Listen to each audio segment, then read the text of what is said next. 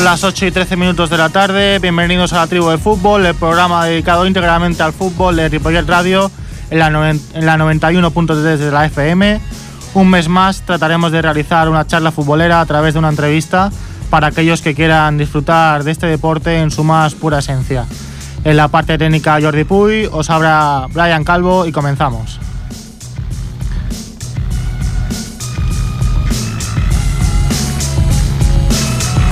Antes de ir con, la entrevista, damos paso a, mi compañero Jordi Soteras. Hola Jordi, buenas noches ya.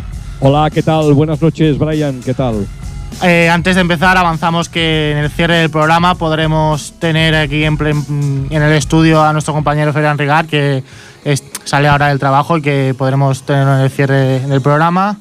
Eh, Jordi, cuéntanos eh, quién es el entrevistado y el gran protagonista de hoy, Laureano Ruiz el protagonista de hoy, como bien dices, es don Laureano Ruiz, es, eh, es un entrenador, bueno, hoy habrá que ir con cuidado porque este, tenemos hoy un, invitado de, de, gran nivel. Laureano Ruiz lleva entrenando de manera ininterrumpida durante 50 años en todas las categorías, desde Primera División, Barcelona y Celta hasta Benjamines, fue futbolista con 18 años, debutó en primera con el Racing de Santander, de donde él es eh, natal, pero abandonó a los 28 para convertirse en el entrenador profesional más joven de España.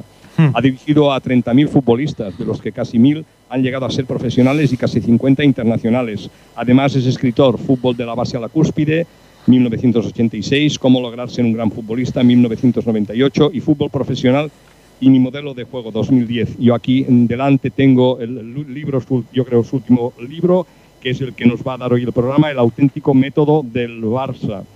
Por otro lado, eh, él es articulista en distintos medios de comunicación, investigador, entre otros organismos de la FIFA, y profesor, da cursos en los cinco continentes. Su trayectoria y conocimientos convierten a Laureano Ruiz en una auténtica leyenda futbolística. De otra, de otra parte y como anécdota es importante destacar que en 1972 Laureano Ruiz fichó como entrenador del equipo juvenil del Fútbol Club Barcelona Después de una semana de entrenamientos, un grupo de técnicos le preguntaron extrañados, tus jugadores nunca corren. El técnico, mientras sus futbolistas jugaban un partidillo, respondió, ¿y qué están haciendo? A la respuesta fue, nos referimos a un trabajo específico de velocidad, resistencia A, dice el laureano. Eso no, queremos que aprendan a jugar a fútbol y por tanto corremos con el balón. Eso mismo, el balón, el rondo lo inventó Laureano en 1957, casi nada, como elementos clave de una filosofía futbolística que ha convertido al Barça en la referencia mundial, con Johan Cruyff y su Dream Team y Pep Guardiola con el mejor equipo de la historia, como héroes del proceso. El auténtico método del Barça descubre el secreto del éxito, cómo llevó esta metodología al club y en qué consiste. Laureano Ruiz, buenas noches, ¿qué tal? Hola, muy buenas noches. Bueno, yo no sé si, si lo he explicado bien. Gracias por tantos elogios. bueno, bueno, lo difícil hoy es, es, es, quedar bien. Aquí en el, en el, libro que tengo aquí delante pone para Amelia mi adoración, a Simón pronto será un general en el área rival y especialmente a Lauren con la esperanza de que nos dé una enorme alegría. Mi agradecimiento a Luis y Xavi Torres. ¿Quién son Amelia, Simón y Lauren? Pues son Amelia es mi esposa y ellos son mis hijos. Va, caramba. ¿Lo de general habla de fútbol o de otras cuestiones? No, no, todo se refiere al fútbol. Al fútbol, y al fútbol que yo llamo fútbol, fútbol. Fútbol, fútbol, exactamente. En el libro se hace hincapié en esta palabra, fútbol, fútbol. ¿sí? Lo demás que quizás... El ingenio. Dígame, dígame, Laureano. Sí, Sí, eh, Laureano. Laureano. Sí. Ah, vale, vale. Bien, bien, bien. Estamos, estamos en línea. Una vez presentado el personaje, bueno, aquí eh, el libro tiene, mm, hay un repaso a los ocho capítulos del libro. El libro tiene ocho capítulos. Por ejemplo, el primero es eh, el fútbol que queremos, ¿verdad? Pero mm, destacar esto, ¿no? destacar lo que Laureano llama fútbol-fútbol. Capítulo primero sería el fútbol que queremos, capítulo dos el Barça, capítulo tres el método, el, eh, cuatro el método de ataque, el cinco calidad de la enseñanza, mm, sexto mi sistema de juego, séptimo modelos de entrenamiento y luego hay un capítulo final y un poco habla de don Laureano. Vamos a ver, um, explíquenos un poquito, don Laureano, e, este primer capítulo, el fútbol que queremos. Bueno, eh, yo eh, digamos que he sido entrenador toda mi vida. Eh, y entonces he ido pensando el fútbol que me gusta, eh, cómo se puede lograr ese fútbol y esto es lo que he hecho toda la vida y, es lo que he querido plasmar en los diversos libros que he escrito. Como he dicho antes, pues todo se refiere a la calidad, una, una gran calidad, un gran ingenio. Yo digo que el fútbol es un juego de engaño, en el cual los futbolistas tienen que hacer lo que el contrario no espera. Y especialmente eh, viendo en el fútbol actual ese, eso que dicen los entrenadores, toquen, toquen, toquen, pases horizontales, reiterativos, sin ninguna calidad, sin ninguna inteligencia, eso es lo contrario de lo que, de lo que yo quiero. Eh, eh, soy de frases y entonces digo, el mejor pase es el que se realiza sobre la carrera del compañero y donde no esperan los contrarios e incluso el público. Esa clase de pases eh, siempre hay jugadores que los dan. estoy pensando en Laudrup, por ejemplo, eh, naturalmente eh, Messi. hay, hay futbolistas y ha habido, pero escasean. repito, el fútbol es engañar. Sí, sí, es, evidente, es evidente, que así, sin, engaño todo queda muy plano, ¿no? Hay, hay, digamos, hay, hay, conceptos que son tocar para jugar y jugar para tocar, que es un poquito lo que, lo que usted quiere decir, ¿no? Mm, no es lo mismo tocar para jugar que jugar para tocar, es cierto. Como muy lejano. Sí. Sí, dígame, Laureano que ahora, ahora oigo mejor, que oía muy lejano. Ah, ah, ah, vale, vale. Sí, siempre hay un problema, siempre hay un problema, quizá por, por, por dónde estoy yo, ¿no? Y por, y por la, la, calidad de sonido. De todas maneras, me dice el técnico que cuelgue que lo vamos a hacer por teléfono, él me va a llamar, ¿sí? Y a partir de aquí, yo no sé si... Si me llaman al, al teléfono fijo, igual Igual, es, más fácil. Bueno, estoy esperando la llamada, la llamada telefónica. En todo caso, mientras no es así, vamos a intentar, vamos a intentar seguir un poquito con, con todo el tema este que es, que es complejo. Aquí veo yo, mm, y es importante, las etapas del método, ¿no? Eh, aprender a jugar con la pelota, hablamos de 8 o 10 años, luego aprender a jugar con los compañeros, estamos hablando de balones del número 3 y 4, usted, usted está en todo, vamos, en todo, en los balones, en el tamaño, etcétera, ¿no? Bueno, es que es muy importante mientras que ha habido una época en la que el balón no aparecía en los entrenamientos, para que tuvieran más hambre, decían los entrenadores, el domingo en el partido, ahora eh, el balón está constantemente presente, lo cual me parece bien. Pero claro, unos niños se les pone un balón de reglamento, inmediatamente vienen lesiones en el cuádriceps, porque a la hora de chutar esos, músculos, eh, esos músculos no tienen eh, la resistencia suficiente para superar el chuz. Claro, eh, evidentemente, evidentemente. Entonces, deben empezar con pelotas, pelotas de goma, a esos ocho años, luego balones del 3, que son más pequeños y más ligeros, luego del 4, y, y finalmente ya a los 15, 16 años, el balón reglamentario. Mm, Entonces también, a la hora de, de la enseñanza, eh, yo he ido aprendiendo, porque cuando empecé a entrenar eh, a los juveniles del Racing, donde era jugador y a la vez entrenador, entrenador con 15 años. Entonces, yo eh, lo que nos hacía por la mañana el entrenador profesional, del equipo profesional, quiero decir, eh, por la tarde yo lo aplicaba a los juveniles. Entonces, eh, llegó un momento que me di cuenta, digo, no, no, eh, hay que entrenar muy diferente, muy diferente a, a, unos juveniles que a unos jugadores adultos profesionales, ¿no? y entonces ahí es cuando empezó mi método, ahí empezaron los rondos también, y, entonces el primer nivel es aprender a jugar con la pelota.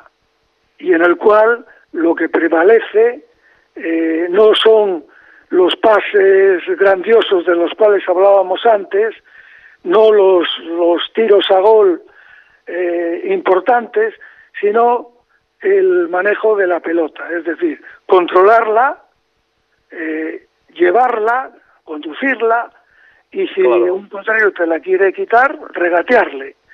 Y nada de patadones, nada de tirar la pelota fuera, sino el que coge la pelota, llevarla y jugarla. Y para ello, eh, tres contra tres, máximo cuatro contra cuatro, para que todos participen, para que todos intervengan, para que todos jueguen. Hablamos de niños pequeños, claro. De 8 a 10 años, sí, sí, un espacio reducido, evidentemente. Y hablamos de niños de 8 a 10 años, ¿eh? de 8 a 10 años.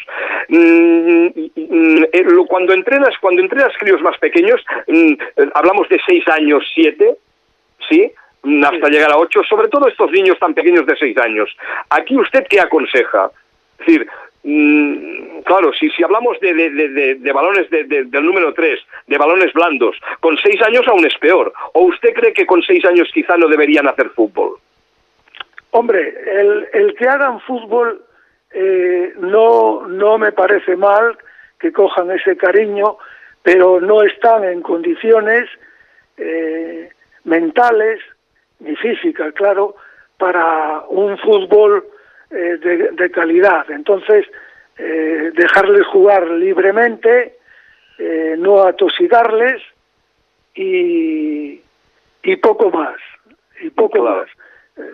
se debe de empezar la enseñanza eh, a partir de los 8 o 9 años y los, los mm, historiadores, digamos, de, del deporte eh, dicen que a los 10 años, eh, tanto en el cerebro como en la condición física, hay un aumento grande de las cualidades. Y entonces esa es la edad que yo considero mejor para empezar a explicarles lo que es el fútbol. Antes, a los seis años, demás, bueno, que es córner, eh, cuando es gol, eh, las cosas elementales, pero nada más, ¿eh? Pero en, en, niños, en niños de, yo me encuentro ahora con un niño de seis años recién hechos que es una auténtica maravilla, ¿vale? Entonces, el crío, el crío este tiene una conducción fantástica y en el uno contra uno es tremendo. Además, tiene mucha fuerza, es muy pequeñito, y, pero bueno, bueno es, es, muy hábil. Vamos a ver lo que va a ser, porque usted sabe muy bien que luego, pues, pues lo que puede pasar en el transcurso de, de, su vida puede ser, vamos, mm, ya y usted Seguro que seguirá jugando muy bien. Sí, sí, bueno, es, es, es un apasionado. Con seis años es capaz de estar una hora atento a todo. Los demás se van a beber agua, se sientan por allí, y en cambio él no, él es capaz de estar allí una hora ¿Verdad que es, pequeño de estatura? Es muy pequeño de estatura. Lo que pasa es que su papá, su papá es un tiarrón. Lo que pasa es que con seis años, evidentemente, no, no es un bebé, eh, recién anda, ¿no? Pero el papá no, el papá es alto y seguramente el, niño no, no va a ser pequeño. Pero desde luego es una auténtica maravilla, es para seguirlo, ¿verdad? Y es, es, es increíble, es increíble cómo regatea, cómo chuta con una fuerza impresionante. Chuta es increíble. El, el niño es capaz de hacer hasta toquecitos, ¿verdad? Le dices, mira, coge, coge el balón con una mano y le pegas arriba y otra vez arriba y otra. No, no. El niño lo que quiere es hacer tres, cuatro, cinco, seis toques. Es increíble. Pero. sí, me parece bien. Y, y, dentro. Y dentro de, de, lo que se piensa, siempre hay excepciones. O sea, eh, hay excepciones. Pero eh, es muy pronto para empezar a jugar. Sí, él no juega. Él para empezar a jugar eh, como competición. Claro, claro, claro, claro. No libremente. Claro. Bueno, yo, yo le, le, dije el otro día, yo vivo en las Baleares y en las Baleares no es como, por ejemplo, en Barcelona, que con seis años compiten y los padres apretan y, bueno, ya, ya, ya sabe usted de qué va todo esto, que esto es, en muchas ocasiones es lamentable, ¿verdad? yo, eh, dentro, porque claro, esto requiere una exposición grande, pero cuando yo empecé a entrenar, eh, solo había juveniles, no había nada más abajo.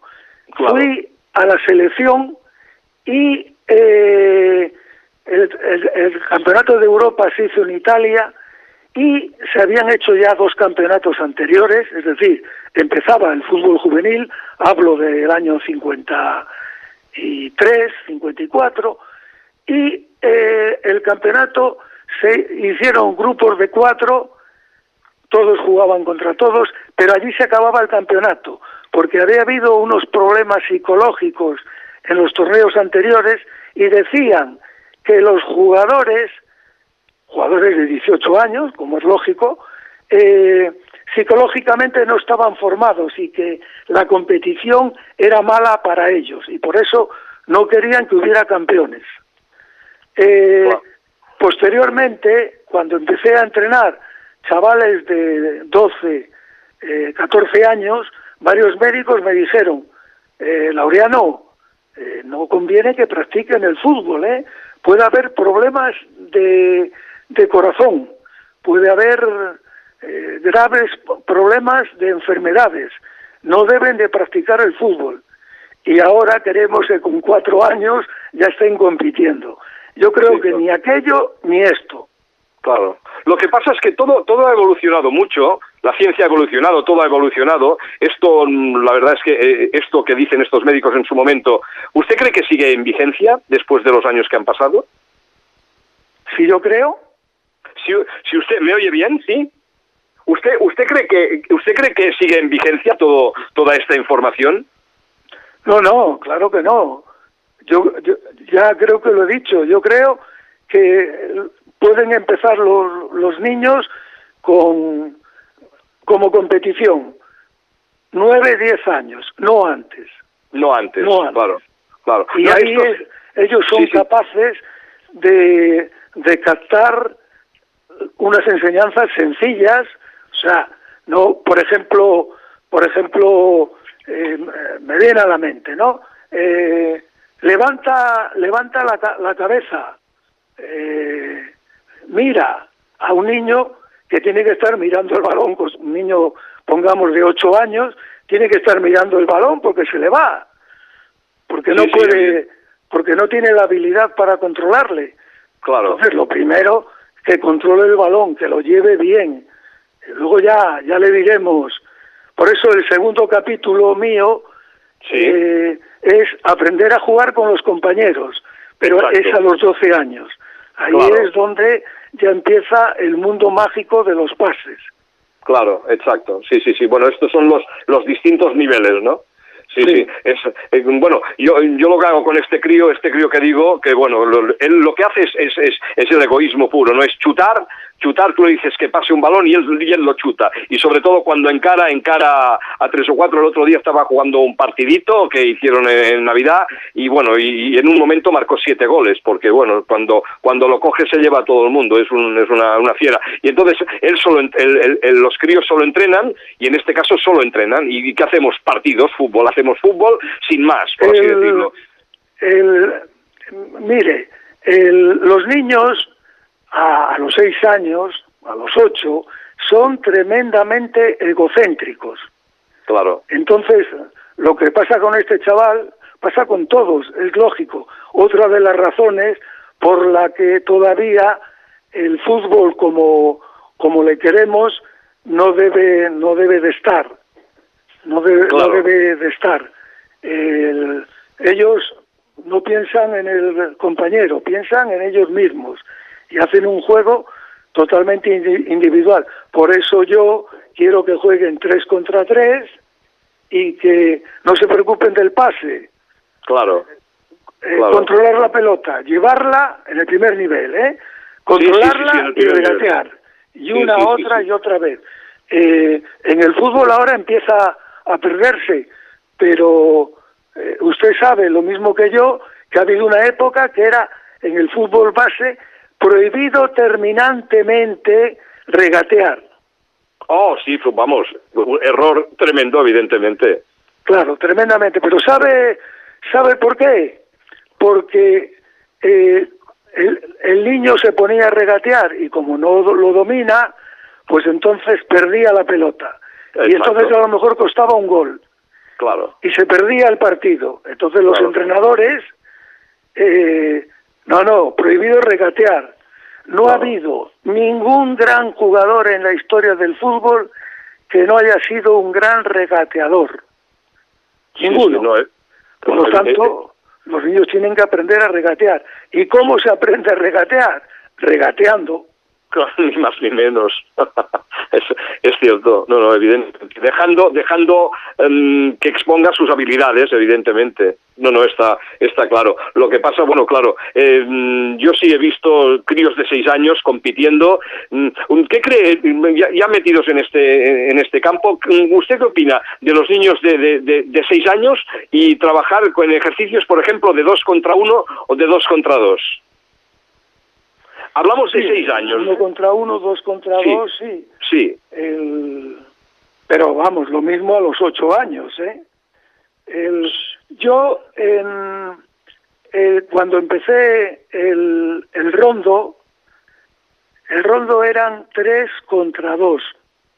El rondo con el que yo empecé. Luego ya fui. Pero en juveniles. ¿no? Tres contra dos. Entonces, el, de la siguiente manera, dos contra dos y un comodín. Es decir, uno que iba siempre con sí, el equipo de que balón. tenía la pelota. Claro, superioridad numérica. ¿no? Bien, entonces, eh, ahí, porque eh, prácticamente esto en el fútbol no existe, ahí empezaba, empezaba yo a enseñarles la colocación. Es decir, vamos a imaginarnos que tiene la pelota el comodín y a su derecha tiene a un compañero, hay dos contrarios Sí. en el, en el centro, ¿no? Eh, el otro jugador tiene que estar a mi izquierda. Sí. Si se ponen los dos, cosa que en los partidos, eh, incluso los profesionales lo hacen, se colocan mal, entonces uno me entra y el otro es capaz de marcar a los dos. Claro. ¿Me explico, no? Sí, sí, sí, sí, evidentemente. Entonces tiene que estar en la otra parte y siempre queda uno libre. Y Claro, si yo claro. que soy el comodín tengo libre el de mi izquierda, entonces voy a apoyarle, me acerco a él, a su derecha, y el otro compañero que estaba a mi derecha ahora va a la izquierda del que ha recibido la pelota. Por supuesto. Hay que mantener esa cuestión. Les estamos enseñando a desmarcarse. Entonces, Sí. cosas de ese tipo, a chavales de 8 años, 9, hay que, hay que meterlo mucho para que aprendan que no solamente eh, hay que chutar, sino que también hay que saber colocarse donde eh, empleamos la inteligencia. Claro. Eh, ¿Usted hace mucho hincapié en la, en la orientación corporal? Sí, claro, claro. Claro, evidentemente. Sí, por, por supuesto. Yo le quería preguntar, mm, eh, ¿qué importancia tiene para usted, a ver si nos lo, explica, nos lo va a explicar seguro, evidentemente, la velocidad y coordinación de los pies en el La futbolista? velocidad y coordinación de los Sí, pies. sí, sí, sí, sí, sí, los Eh, pasitos, ¿no? Los, los apoyos, mí, la, ra- o sea, la, la- rapidez y velocidad en los por- apoyos. Por esta parte. Muy bien. Eh, la, los mejores futbolistas, esto, esto en el Barça me costó, eh, los mejores futbolistas son los pequeños. Por eso cuando hablábamos de ese niño, lo que decía yo de pequeño. ¿Por Sí, qué sí. razón? Porque tienen el centro de gravedad más cerca del suelo y entonces Sí. los movimientos del fútbol, que no son correr 100 metros, Sí, señor. sino son correr 5 metros, pararse, girar, correr hacia atrás, es decir, saltos, caídas, movimientos, todo esto lo hace más rápido el pequeño que el alto. Esa es la primera cuestión. La segunda cuestión, eh, el futbolista es un atleta mediocre, pero es súper destacado en la aceleración. Aceleración quiere decir la velocidad en pocos metros. Es decir, el jugador está parado, ¡chas! y de pronto se pone a 100, ¿no? Sí, sí, Eh, evidentemente, sí, sí. No tiene tanta importancia la velocidad en una carrera larga. No, no, no, ni las va a hacer, no evidentemente. Eh, porque además, en una carrera larga abre mucho la zancada, como piden muchos técnicos a los futbolistas. Y entonces de pronto tiene que parar y girar y le coge con la pierna extendida. Y entonces eh, se va muy lejos y tarda mucho en, regresar. Entonces, eh, para los movimientos de los pies en la aceleración son vital. Movimientos rápidos, eh, correr hacia atrás, fundamental, estar de perfil, eso es lo que yo veo fundamental a la hora del juego. Mm, con lo cual es, es muy importante, evidentemente, el, el, chico, el niño que tiene buenos pies.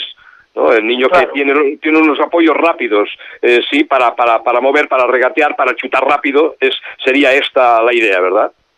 Exacto. Totalmente estoy de acuerdo con ello, sí. Bien. Mm, mm, seguimos, bueno, yo, creo que no dará tiempo porque aquí hablar con usted, aquí podemos ah, podemos hacer tranquilamente dos o tres programas, vamos tranquilamente, a ver si tenemos la, la, oportunidad. Yo quería quería ver mm, en, en, los diferentes gestos técnicos que bueno, fundamentos técnicos, ¿verdad? Como puede ser la conducción, el pase, el control, el regate, el tiro, el juego de cabeza, etcétera.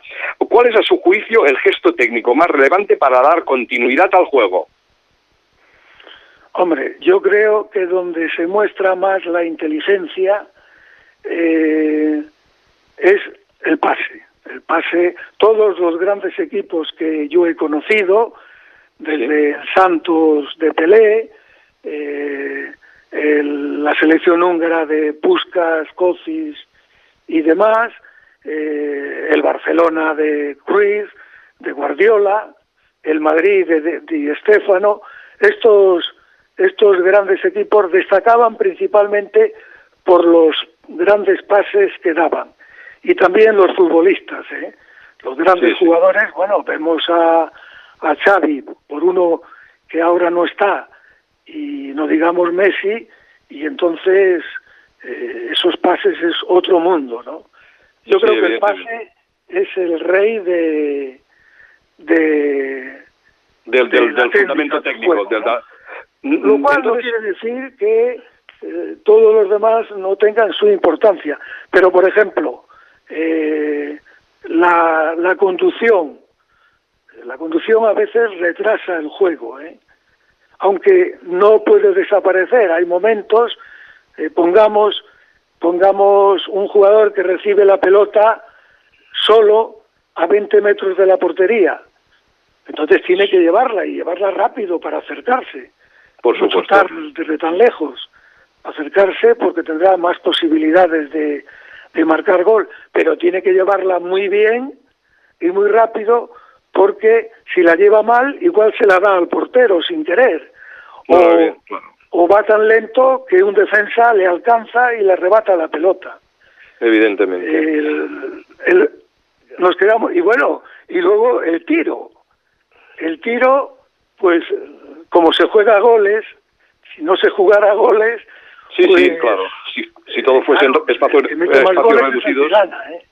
Eh, sí, todos, son, todos son importantes de todas, de todas maneras, de todas maneras, eh, hablamos del pase, ¿verdad? Pero si, si, si, si usted da un pase fenomenal y yo hago un mal control, ¿quiere decir usted que el control no es muy, eh, muy importante en el juego? Eh, te lo digo, una de las cosas que yo, desde que empecé a entrenar, sigo diciendo que porque los jugadores desprecian el control, ¿eh?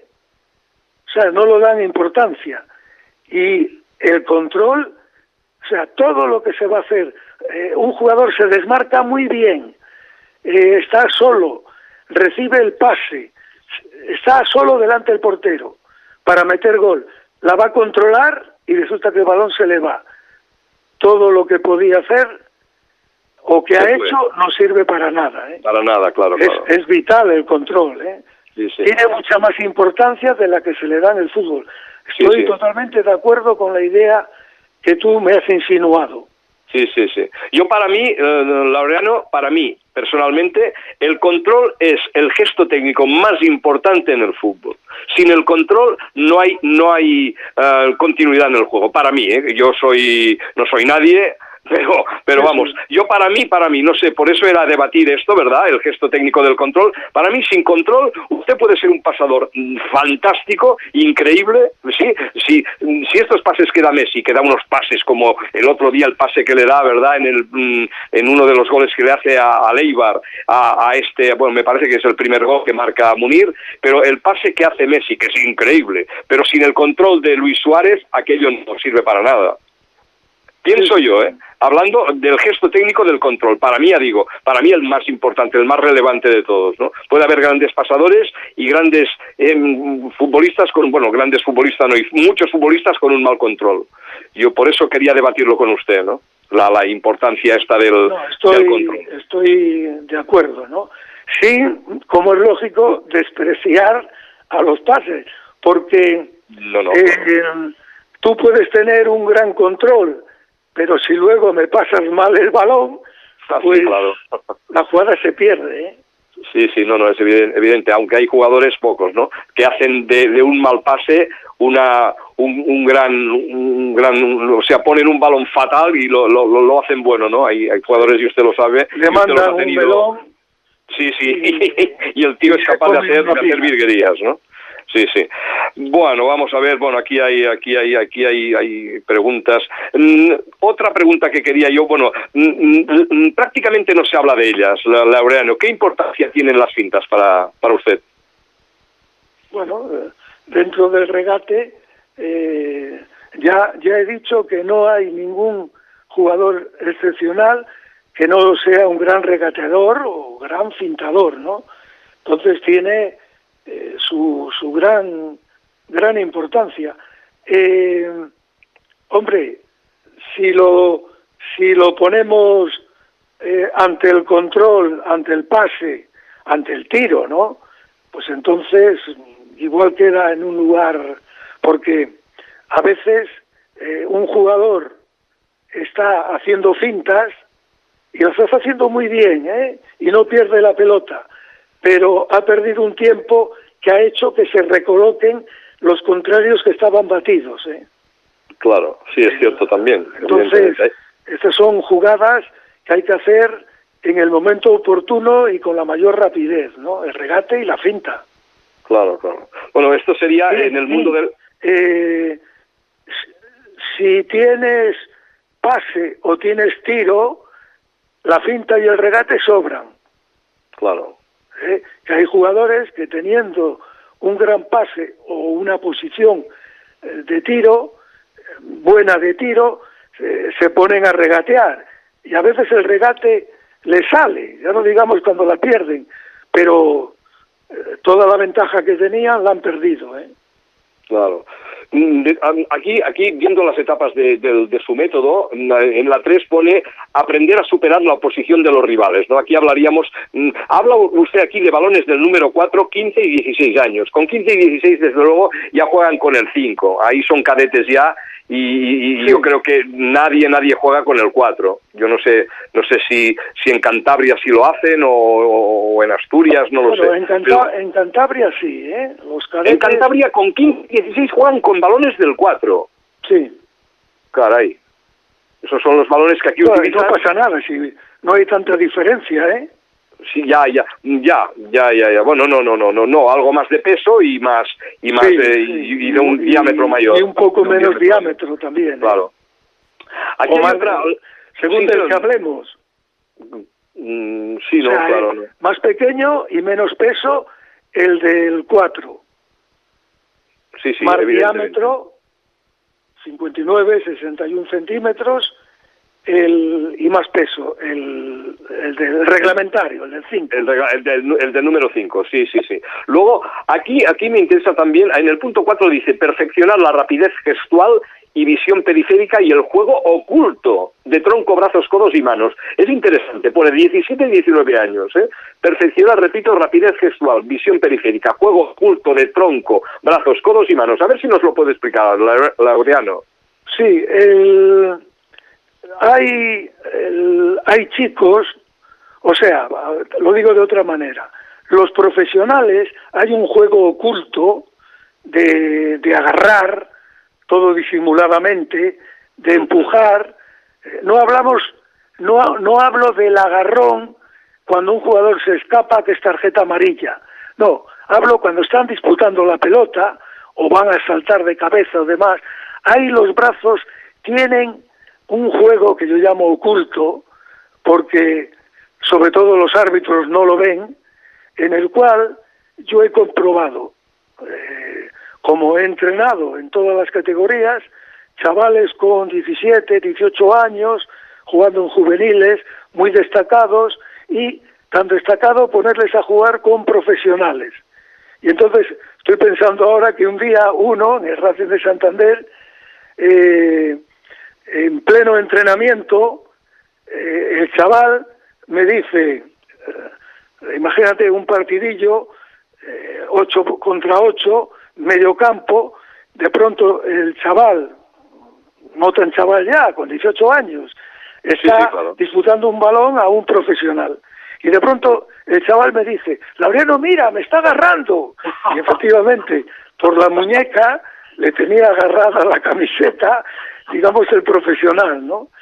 Y, y entonces eh, yo eh, les pongo con profesionales y ya les aviso, oye, eh, tenéis que defenderos, que es que os agarran, que os empujan.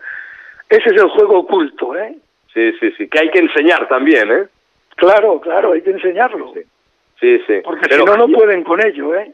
Pero, pero ya con cadetes, ¿no? Ya quizá con, con hasta con infantiles. No, con cadetes todavía no. Primero, lo que hay que enseñarles es a, a jugar bien y a superar la oposición de los contrarios, lo que he dicho, porque ocurre, chavales, que contra malos, esto ocurre bastante con el Barça, el Racing, el Madrid, estos que tienen unos cadetes eh, eh, de gran nivel, juegan contra inferiores, claro. les golean, se creen los reyes del mundo y cuando pasan a juveniles y juegan contra, ya no digamos a profesionales, contra otros que también son muy buenos, no son capaces de superar una gran oposición. Claro. Y entonces ese es el tercer nivel, ¿no? Claro, sí, y luego viene el cuarto, y es en el cuarto donde hablamos del juego oculto. Pero primero hay que superar, digamos, el juego normal. Sí, lo, lo, que pasa, Laureano, es que mm, cómo cuesta, ¿verdad?, en los entrenadores, entrenadores que enseñen bien el juego, que, hagan que el, que el, que el chico ya desde, desde jovencito, jovencito, entienda el juego, ¿no? Porque yo siempre digo de que, bueno, pues uno sabe jugar al parchís, otro, otro sabe jugar a, es igual, cualquier juego, la oca, eh, las cartas, y, pero hay quien sabe tirar cartas o, mover fichas y hay quien sabe jugar, ¿no? Y en esto, eh, esto es complicado, ¿no? Yo, usted, usted... Hay una cosa, hay una cosa que yo eh, repito bastante en mis cursos, que es la siguiente. Vamos con ese tercer nivel, ¿no? Eh, tenemos, eh, vamos a poner un, un chico que tiene 18 años y juega muy bien, pero tiene que superar la oposición que decíamos antes. sin embargo, otro chico que tiene 18 años y escribe muy bien y empieza a ser escritor, entonces el talento que tiene dentro lo va, lo va exponiendo y, puede llegar a ser un escritor destacado. En el fútbol, el que tiene grandes cualidades tiene que superar la oposición del contrario, que está allí para no dejarte jugar. Entonces, hay muchos, muchos chicos eh, no son capaces de, vencerlo, ¿no? Como ocurriría con el escritor, ese de 18 años, que hay alguien que está a su lado y le está diciendo que tú eres tonto, que escribes muy mal y le pega un manotazo en la mano. Entonces no es capaz de, de, hilar las ideas para, para seguir exponiendo aquello que quiere dar, ¿no? Eh, entonces, su, talento. En el fútbol hay que superar a los contrarios y eso es complicado, ¿eh? muy complicado. Llegas a profesional y están allí los contrarios para no dejarte desarrollar tus ideas. Evidentemente. Hoy, hoy el Laureano hace, hace una hora estaba en el campo de fútbol entrenando a un grupo de alevines, chicos de último año, 11 años, para 12, y lo primero que les pregunto era, bueno, estamos haciendo un trabajo de tecnificación con toda la humildad del mundo, y lo primero que les he preguntado, porque hemos empezado hoy, digo, el fútbol chicos, había 10 chicos, digo, ¿el fútbol qué, qué os parece? ¿Fácil o difícil? Y me contestan todos, muy fácil. Y entonces les explicaba yo, digo, fijaros lo grande que es este campo. Ahora, llegando, vosotros salís de atrás y pase, pase, pa, pa, pa, pam, regate, no sé qué, llego a puerta, llega un defensor, le pega un patadón y todo el trabajo que hemos hecho se va a paseo y entonces han entendido rápidamente que el juego era, que todo era muy, muy complicado. Pero la primera impresión de ellos es que el fútbol es muy fácil. Qué difícil es, ¿verdad, no el fútbol? Qué juego más difícil. Es muy complicado. Eh, algunos dicen porque se hace con aquello que tenemos más lejos de la cabeza. es la cabeza la que piensa, pero luego lo tiene que ejecutar los pies. Y, ahí está la dificultad, ¿no? Claro, claro. Porque esa es la otra cuestión que tiene el fútbol. Hay que pensar, hay que estar muy concentrado, ¿qué hago? Eh, me acerco, me alejo, eh, la controlo, la pero luego la ejecución, porque lo que hablábamos antes, eh, si la vas a controlar y la controlas mal, si vas a dar un buen pase, pero resulta que te sale desviado, eh, entonces es muy difícil el fútbol, muy difícil. Es muy, sí, para mí es, es, bueno, evidentemente para todos es complicadísimo. Si no, ya podemos, podemos ver partidos continuamente. Hoy día hacen cada día partidos y en todo caso a veces como hoy hacen no sé cuántos partidos, por lo menos dos. Es, es, es la verdad, la verdad es que es, es muy, muy, muy complicado. Y luego está el dominio del espacio, ¿eh? Sí. Es otro problema tremendo. por ejemplo, cuando yo empecé, cuando yo empecé a jugar, los entrenadores nos repetían, hay que mirar al balón, hay que estar siempre mirando al balón, de cara al balón. Y claro, va pasando un tiempo, yo me hago entrenador, y yo, ¿pero cómo mirando al balón? Mirando al balón, mirando a la derecha, mirando a la izquierda. Claro, claro, claro. Eh, a todos los lados, hay que estar viendo todo lo que sucede o puede suceder, ¿eh? Sí, sí. Yo creo, yo creo que el, que el, que el paradigma del jugador que debe tener el, hombre un cuello, va, va, a tener unas cervicales fatales, es Xavi, Xavi Hernández, ¿verdad? el, hombre de la cabeza levantada permanentemente, sin balón, ¿eh? Sin balón era, ¿eh? Usted que lo ha visto cien veces y, y seguramente, bueno, y lo conoce, ¿verdad? No es el paradigma del jugador que está con la cabeza girada continuamente, ya digo, Iniesta también, pero Xavi era impresionante.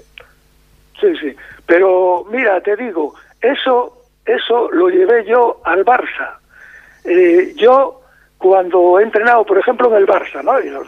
y, antes del Barça, en los juveniles del Racing y en el Racing, imagínate, eh, parejas, te, digo cualquier ejercicio, te digo sí, sí, sí,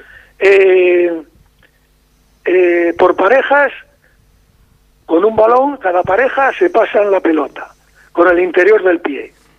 Pero el jugador que recibe la pelota cuando el balón viene hacia él, tiene que mirar a derecha e izquierda, devolver la pelota, inmediatamente mirar a derecha e izquierda. El compañero que le viene el balón que le he enviado yo, eh, tiene antes de recibirla, mirar a derecha e izquierda, devolver la pelota y otra vez mirar derecha e izquierda. Eh, en un rondo lo mismo, constantemente. ¿Para qué? Para, para mecanizarlo para luego, durante el juego, estar constantemente mirando. Sí, sí, es cierto, cierto, no, es cierto. Es cierto. Bueno, es lo que te da, es que te da también la velocidad en el juego, la, la continuidad en el mismo y evidentemente, bueno, es, es, de lo que estamos hablando. Se acerca don Laureano al final del, de, la, de la entrevista ya digo que, bueno, estamos aquí en, empezando todo.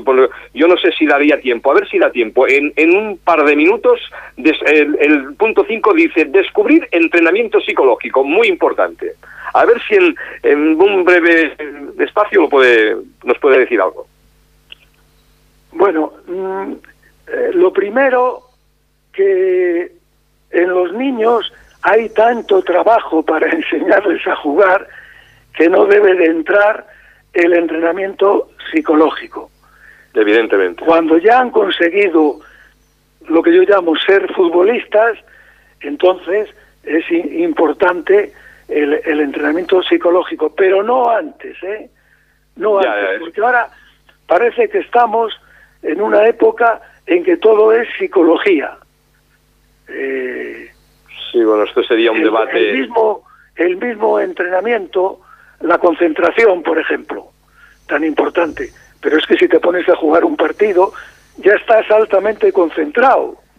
No puedes estar jugando el partido y pensar, luego tengo que ir, tengo que ir a, a la panadería porque mi madre me ha dicho que tengo que llevar el pan.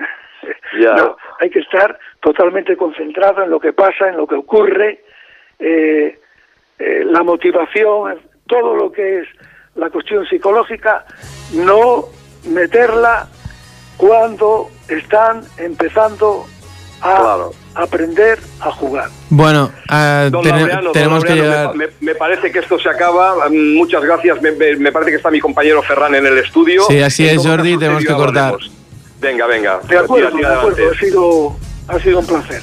Muy bien, muchas gracias, don Laureano. Sí, Ferran. Sí, muchas gracias también a ti, Jordi. Ha sido una entrevista muy provechosa sobre con un gran personaje del Barça y nada más, emplazaros de nuevo el próximo mes, como cada martes, como cada segundo martes del mes y nada más, esperar que os haya gustado y nos vemos de pronto en la tribu. Muchas gracias.